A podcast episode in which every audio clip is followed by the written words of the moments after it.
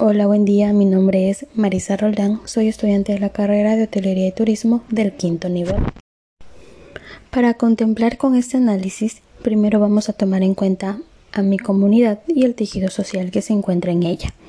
Por supuesto, desde la lógica de la teoría social de Bourdieu y la industria cultural de Adorno y Horkheimer. A menudo en los medios de comunicación escuchamos este término cuando se hace referencia a programas de bienestar social o también de comportamiento humano. Pero, ¿qué es el tejido social? El tejido social es todo eso que tenemos en común quienes pertenecemos a una comunidad. Es lo que nos une, que nos identifica, nos hace ser lo que somos y sentirnos parte de una misma cultura, de una misma tradición. El tejido social como tal es sinónimo de solidaridad, de protección, de respeto a los derechos y seguridad ante las adversidades es saber que podemos contar con nuestros vecinos en caso de una adversidad o saber que podemos compartir nuestra estabilidad, ofreciendo un poco de lo que tenemos.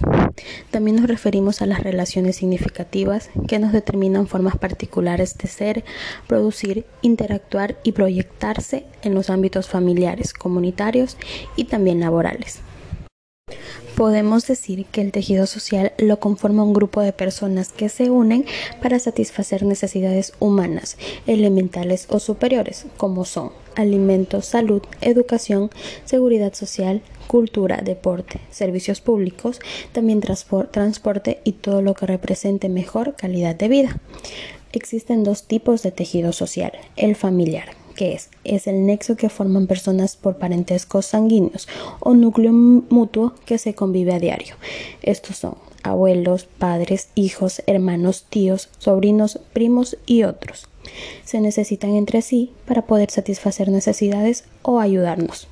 El comunitario nace de diferentes núcleos familiares que conviven muy cerca para formar una comunidad.